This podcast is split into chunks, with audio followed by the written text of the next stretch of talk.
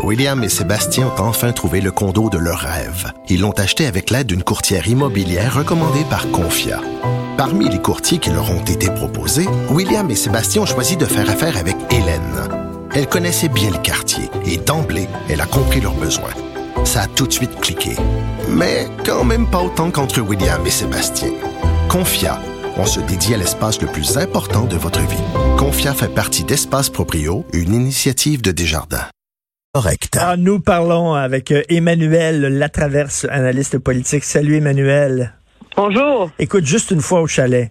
Qu'est-ce que tu en penses de l'histoire du chalet de Justin Trudeau? J'en parlais avec Jonathan Trudeau, puis qui disait, on s'énerve pour rien, il y a rien là, c'est dans une tempête dans un verre d'eau. Mais il y, a, plein de gens là qui qui, qui, qui allaient pas voir leurs proches, qui parce qu'on leur dit, changez pas de ville, changez pas de région, puis qui ils regardent Justin, puis il dit, ben ça a l'air que lui, euh, lui, il peut contourner les règles. Je suis ambivalente sur cette histoire-là. Je dois t'avouer que moi, quand j'ai vu les photos en fin de semaine, là, ça m'a pas fait sursauter du tout, du tout, du tout. OK? Euh, parce que euh, moi, je conçois très bien qu'on ait décidé d'envoyer toute la famille à la résidence de la Carrington, qui est à une demi-heure de route, là, pour que le premier ministre puisse travailler de chez lui. Là. À un moment donné, là, il y a une limite à demander à quelqu'un de diriger le pays avec les enfants qui font des, Legos puis qui se bataillent dans la chambre, dans la salle, dans la chambre d'à côté. Là.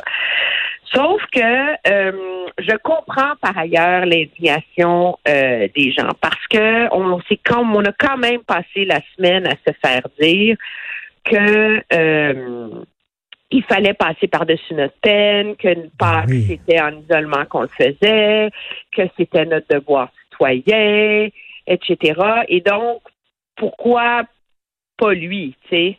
Moi, je conçois qu'il s'ennuie de ses enfants, que c'est difficile, mais nos dirigeants disent à tout le monde d'endurer, que c'est le devoir de chacun, c'est très, très malhabile. D'après ça, non seulement d'aller au chalet, moi je pense que sérieusement, là, je ne vois pas le risque à la santé publique. Là, il est parti d'une maison sécurisée dans une limousine, aller dans une autre maison sécurisée. Mhm. il n'y a aucun risque de contamination. Là. Ça, j'y crois pas. Non, non, mais n'importe qui, mais, monsieur, madame, tout le monde aussi, là, de passer de leur maison euh, où ils sont en confinement à leur chalet où ils sortiront pas. Euh, il n'y aurait pas de risque. Euh, ben, non, non, mais c'est ça. Alors, je comprends la, la, la colère des gens, puis je comprends aussi que les gens sont prompts en ce moment à être plus sévères à l'égard de nos dirigeants politiques sur ces trucs-là, parce que le monde commence à en avoir sérieusement ras-le-bol d'être hmm. embarré. Là. Mais je trouve que M. Trudeau casse, on lui casse beaucoup de suite sur le dos quand ce qu'a fait M. Scheer, c'est pas tellement mieux non plus. Eh, c'est pas fort, c'est pas fort. Le rappel pour ceux on, qui savent pas. On réclame euh, M. Scheer euh, et d'autres policiers demandent qu'on envoie un jet privé pour aller les chercher euh, dans leur circonscription éloignée pour qu'ils puissent se déplacer pour le vote aux communes. M. Scheer est chef de parti politique, c'est normal qu'il ait été à Ottawa pas de problème. Alors, on envoie un Challenger, qui sont des minuscules avions, là, il faut le dire. Aller à Vancouver chercher la ministre Qualtrough, qui est en charge de euh, de toute la prestation canadienne universelle. On ramasse en même temps Elisabeth May, qui est chef du Parti vert à Vancouver. Et sur le chemin de retour, on arrête à Regina, aller chercher M. Scheer, et on a demandé à tout le monde si ça les dérangeait. Si la famille Scheer embarquait dans l'avion aussi. Ils ont cinq enfants, là. Hmm. Alors, si on finissait de remplir à rebord le petit jet Challenger, alors là, on s'entend que les autres politiciens pouvaient difficilement dire non. tu sais, tu veux pas paraître sans cœur. Ben oui. L'argument de M. Scheer, c'est de dire que sa femme avait amené des lingettes, qu'ils ont parlé de manière non humide et que les enfants ont été sages et que c'était pour éviter à la famille le dédale des... Euh, des 200 000 connexions en route vers l'aéroport. Non, c'est pas fort, ça ça aussi, c'est ben j'ai changé d'idée là. C'est pas non, c'est pas fort. Là. Effectivement, là, si on est critique envers Justin Trudeau, il faut l'être avec Andrew Scheer. Mais Justin Trudeau, il y a un bon qui est allé au chalet, mais aussi c'est une bonne idée de mettre des photos de toi à tout sourire, profitant de ton, gros terrain euh, avec ta femme et tes enfants, alors que. Euh, je pense que c'était là l'erreur là, ben oui. et le manque de jugement de son épouse là, euh, d'avoir mis d'avoir mis ses photos en ligne, genre ah nous sommes dans le bonheur ben de Pâques. Euh, tu sais, je veux dire, les gens, les gens qui ont des grands terrains, qui ont des belles maisons, dont les enfants peuvent jouer dehors, qui sont dans l'œil du public, mettent pas des photos sur Internet de leurs enfants en train de se rouler euh, puis de glisser dans la tasse. Tu sais, je veux dire à un moment donné, là, tu essaies de. Garde-toi une petite gêne. C'est rien que ça, là. En tout cas, écoute, sur, la, sur la page Instagram, sur, le compte Instagram de Sophie Grégoire Trudeau, là, les commentaires, c'est virulent. C'est à 99% les gens sont furieux. Là. Ben, les gens sont furieux, c'est intéressant parce que les, les commentaires initiaux, genre tôt lundi matin, étaient très. Ah, Sophie, joyeux Pâques, nous sommes heureux. Et une fois que une fois que le débat a commencé, sur le fait que c'était pas approprié, ben là, tout le monde qui sont critiques se sont rués sur sa page Instagram pour aller les investiguer. Et ça me fait penser, là, quand j'ai vu ça, ça me fait penser à les conversations qu'on a, toi et moi, chaque semaine, où tu dis toujours, avec raison, la machine, elle fonctionne. La machine fédérale fonctionne. Le gouvernement fédéral est là. C'est lui qui a un problème d'image. Oui, puis moi, mais moi, je pense surtout que lui a fait, c'est comme... Euh, je pense, euh, et je le dis sans malice, là, que ça fait beaucoup de bien là, qu'il soit seul dans la maison puis qu'il puisse plus se concentrer. Moi, je trouve qu'il il livre le message qu'il faut. Le gouvernement fait ce qu'il faut. Euh, moi, j'écoute ses points de presse. Euh, je pense qu'il y a une grosse, grosse amélioration par rapport au choc du début. Puis, je vois pas. Il y a tout un débat qui émerge sur les erreurs de manque de préparation, etc. Mais si on veut faire un débat sur le manque de préparation du fédéral, on devrait en faire un aussi sur le manque de préparation au provincial. Bon, voilà. Alors, ça nous amène. populaire au Québec parce que M. Trudeau, euh, M. Legault est à 95% d'appui et que dès qu'on ose le critiquer, on reçoit, on se fait invectiver euh, euh, à la hmm. pelletée. Mais je veux dire, il faut, il faut être aussi sévère en termes de manque de préparation à l'égard de tous nos Et, et je, je, je, comprends qu'il faut être solidaire avec nos gouvernements, puis qu'il fait une bonne job, François Legault, puis tout ça, mais j'espère que notre sens critique n'est pas disparu avec le virus. On a le droit de poser des questions. Et dans le cas des, des CHSLD, dont celui de Dorval, euh, on l'a échappé, là. Ben, on l'a échappé à Dorval, on l'a échappé aussi. Écoute, l'Institut de gériatrie de Montréal ben est supposé être comme le fleuron auquel aspirent tous les autres. Et la réalité, on la comprend très bien, là. C'est qu'il y avait un plan très clair pour les hôpitaux, puis il n'y avait pas vraiment de plan très clair pour les CHSLD, et c'est d'autant plus criant dans les CHSLD que le personnel dans les hôpitaux, qui sont en charge des zones COVID, etc., c'est du personnel qui est habitué et qui est entraîné à gérer des conditions d'isolement. Hmm. C'est pas le cas dans les CHSLD. C'est pas leur travail premier. Et c'est pas parce que tu sais gérer une éclosion de, gastro ou de grippe que tu es vraiment équipé pour gérer une éclosion d'une pandémie de cette nature-là. Là. Hmm.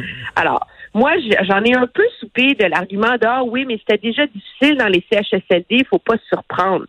Mais justement, si c'était déjà difficile, pourquoi on n'était pas mieux préparé? sais? On savait que c'était des milieux vulnérables. Ben Pourquoi le plan B était pas déjà euh, attaché? On l'aurait pu. Je comprends qu'il faut ajuster en tour de route, que c'est plus contagieux qu'on pensait, qu'on n'avait pas prévu le coût des gens asymptomatiques qui sont contaminés. Mais à un moment donné, il y a un peu une limite à nous dire que ah, ben oui, mais, le monde ils sont mal payés, c'est pour ça qu'ils viennent pas, puis c'est pour ça que ça marche pas, puis que nos aînés meurent, et que pire que ça, il y a ceux qui sont dans les CHSLD qui n'ont pas la COVID. Eux autres aussi font les frais de ça, là. Être déshydratés, être mal nourris, être pas lavés. Ben oui. Être habillés dans des vêtements souillés. Je veux dire, sérieusement, là, c'est une atteinte euh, fondamentale à leur dignité humaine. Écoute, les, photos qu'on peut voir aujourd'hui dans le Journal de Montréal, ça déchire le cœur, là. ils ont l'air affaissés sur leur chaise, là. Euh, les, les, vieux dans le CHSLD, c'est épouvantable.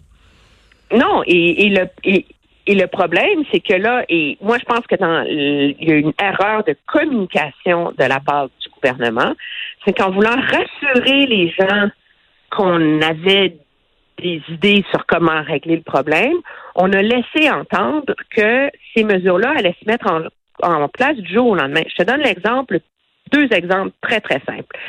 La semaine dernière, j'allais regarder dans mes calepins, parce que maintenant j'ai des calepins COVID, c'est pour me rappeler de quand, qu'est-ce qui a été dit à quel moment. Et le 8 avril, Mme McCann nous dit 450 médecins, 500 infirmières, ils arrivent. Hmm. OK? Ils sont pas arrivés encore, là? Hmm. C'est pourquoi? Hmm. Parce qu'on avait le plan et on avait l'accord de les déployer. Mais là, maintenant, il faut trouver où les déployer. Il faut identifier les médecins qui vont y aller. Il faut définir quelles tâches ils vont faire. Alors, puis là, pendant que tu fais ça, là, ben là, la crise, à l'empire. Fait que là, il faut que tu trouves une autre solution. Fait que là, on a eu la solution, on va chercher les preuves de cégep. Ah bon, mais tant mieux, il y en ben a oui, Ben oui, là, les, les... en laboratoire, etc. Bon, mais là, il faut s'entendre. Alors là, M. Legault, 2600 profs hier, OK? Il faut s'entendre avec le ministère de l'Éducation. Le ministère de l'Éducation, il faut qu'il voit c'est lesquels qui sont déjà occupés à, à superviser des stages dans le milieu de la santé, lesquels sont déjà en train de faire des recherches en laboratoire, lesquels sont déjà alors puis ils sont en train d'enseigner ce monde-là, hein, on leur a demandé de faire l'école à distance. Alors là, il y en a combien dans les 2600 que tu peux déployer? Ah oui. Puis là, il faut s'entendre avec eux. Fait qu'ils seront pas dans les CHSLD demain matin, ce monde-là, là. Non, non, effectivement, tu as tout à fait, tout à fait raison. Euh, puis euh, on le voit que les CHSLD avaient été avertis euh, quelques années de ça en disant c'est il faut se préparer pour une éventuelle pandémie. Puis finalement la préparation n'a pas été faite. Mais écoute, puis d'ailleurs l'affaire de le, CHSLD d'Eron est sous tutelle le 29 mars, mais on a l'impression que François Legault a appris ce qui se passait là en même temps que tout le monde autour du 10 avril. C'est un peu ben, bizarre. moi, ce moi, ce qu'on me dit, c'est que la directrice du CIUS, quand, euh, de Mme McVie, la directrice du CIUS de l'Ouest de l'île, euh, quand elle a été mise au courant, c'est quand elle l'a comme vu, la, elle a compris très vite là, que la situation était euh, assez au-delà de catastrophique. Et elle a immédiatement averti son, le sous-ministre dont elle relève au gouvernement pour qu'on commence à trouver des solutions. Il y avait un problème légal parce que l'ampleur de la tutelle qui devait être mise dépassait les tutelles habituelles. Et, euh, et on a donc essayé de faire ce qu'il fallait. Moi, je pense qu'il y a une situation, euh, on verra qui est responsable, mais je pense pas qu'on peut, en tout cas pour l'instant, il n'y a rien qui indique qu'on peut vraiment blâmer la directrice euh, du CUS, mais la réalité, c'est que pendant ce temps-là, M. Legault nous disait que que tout allait bien. Puis pendant ce temps-là, il y a une semaine, M. Legault nous disait on disait aux journalistes de se calmer, qu'on empirait les choses, qu'il y avait seulement six CHSLD qui étaient en crise. Six jours plus tard, il y en a 41, puis je suis pas mal certaine que ce matin, il va en avoir plus que 41. Mmh, mmh. Puis la réalité, c'est c'est vrai que c'est un problème dans toutes les provinces, c'est un problème à l'échelle du pays, mais il faut avoir l'humilité de reconnaître que le, le problème est plus criant au Québec qu'ailleurs. Tout à fait, tout à fait plus de CHSLD, il y a plus de patients en CHSLD et même une fois qu'on tient compte de ces proportions-là, la crise est plus sévère au Québec qu'ailleurs. Écoute, il y, a deux choses qui font beaucoup jaser. Effectivement, les, résidences pour personnes âgées et là, tout le débat sur est-ce qu'il faut rouvrir les écoles ou pas. Oui, c'est pas euh, ça. Ça a été. Euh, je pense que M. Legault, en voulant rassurer les gens qui cherchaient une façon de rouvrir l'économie, a réfléchi à voix haute qu'il n'aurait pas dû faire parce qu'il a réussi davantage à semer une certaine panique. Mais c'est pas un dilemme qui est simple. Hein. Je pense qu'il faut comprendre parce que si on dit on laisse les écoles fermées jusqu'au mois de juin. Hmm. Et après ça, il n'y a pas de camp de jour cet été, mettons. Tu sais? On fait vraiment le, confinement total de nos. Euh, on, mm. on, lève les mesures de confinement, les gens peuvent vivre, mais il n'y a pas. Euh, mais la réalité, c'est qu'il y a une. il y a une grosse partie de la, il y a une bien moindre partie de la population qui va finir par être immunisée à ce, à ce virus-là. Et il faut atteindre un niveau d'immunisation collective euh, minimale si on veut pouvoir survivre le temps qu'il y a un vaccin. Là. Mm économiquement. Et là, tu prends le risque d'arriver au mois de septembre à la rentrée des classes et là, revivre une flambée énorme des cas. Donc, il faut comme doser les écoles, c'est un peu comme le reste de l'économie. Il faut trouver une façon de les ouvrir qui permet que oui, il va en avoir des cas, puis que oui, mais tu trouves où ce dosage-là et comment tu le mets en mais Toi, mais toi, comme maman, que le personnel soit à risque. Toi, comme maman, là, est-ce que tu te sentirais en sécurité de renvoyer tes enfants à l'école en mai? Si tes ben, enfants sont en âge. C'est que met en place l'école. On s'entend? C'est ça mm. l'enjeu, c'est que ça dépend des mesures que met en place l'école. Puis moi, je pense surtout la grande inquiétude. On, s'entend que les gens de, de, mon âge, de l'âge de ma fille, qui, qui ont la, la COVID, c'est pas pour la plupart un très mauvais moment, un quart d'heure à passer, mais c'est pas c'est pas mortel comme chez les aînés, là, tu sais. Mais moi, ma grande inquiétude, c'est il y en a des professeurs qui ont des problèmes de santé, qui sont fragilisés, qui sont immunosupprimés. Euh, il y en a des professeurs qui ont euh, en haut de 55 ans, qui sont plus fragiles. Alors, tu peux pas ouvrir les écoles sans tenir compte des immenses facteurs de risque qui planent sur une partie des gens qui travaillent aussi dans les écoles. Et, et moi, je travaille dans un milieu où, à la limite, moi, je peux continuer de travailler à la maison. Mais il y a des gens qui peuvent pas continuer de travailler à la maison à partir du moment où tu rouvres l'économie. Alors, tu comprends, moi, pour notre famille, à nous, suis pas particulièrement inquiète parce que nous, on a le luxe de pouvoir s'organiser pour mhm. se protéger, mais c'est pas le cas de beaucoup de familles.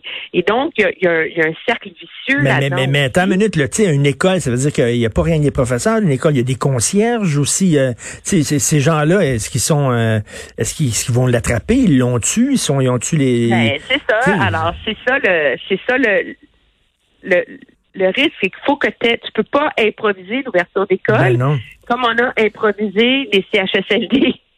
Comprends? Parce que là, euh, t'envoies ces petits vecteurs de propagation que sont nos enfants dans le reste de la société. Alors, il faut que tu sois capable d'avoir un plan qui est très, très euh, solide, cohérent. Il faut que tu fasses la pédagogie de ces de ces risques-là auprès de la population.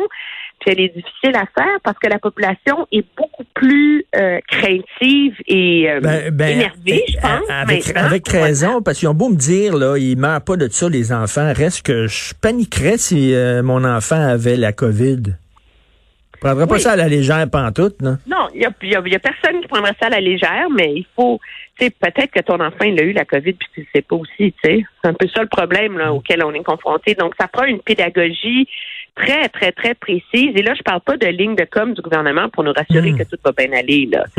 ça prend vraiment un exercice. Euh, et, moi, j'enverrais pas M. Arruda et M. Legault faire ça. J'enverrais l'autre monsieur, là, M. Massé, celui qui a fait les scénarios, là. Oui quelqu'un qui est hors du débat politique parce que il y a une multitude d'implications dans ce choix-là euh, qui sont euh, qui peuvent facilement euh, avoir des conséquences comme une traînée de foudre. Et, Emmanuel, il y a des gens qui m'écrivent en disant en France, là, les autorités ont dit il est hors de question qu'on rouvre les écoles, mais on peut pas, on peut, tu sais, en France c'est une autre affaire là. Ils sont, il y a plus de cas que nous autres. Et on peut pas prendre la politique d'un pays puis la transposer ici. Chaque pays a ses problématiques et ses réalités là.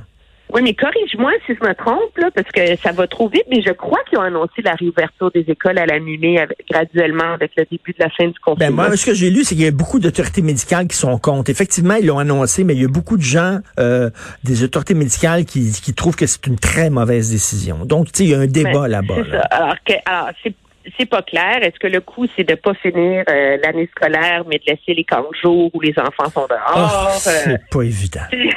c'est pas évident. Mais moi, je veux dire une chose. Je lève mon chapeau aux anges gardiens silencieux de cette crise. C'est les enseignants. Ah Parce que l'école à la maison, là, oui, hein, on se rend compte à quel point les, enseignants sont dans les cours de maths, toi? On les aime, nos enfants, mais hein?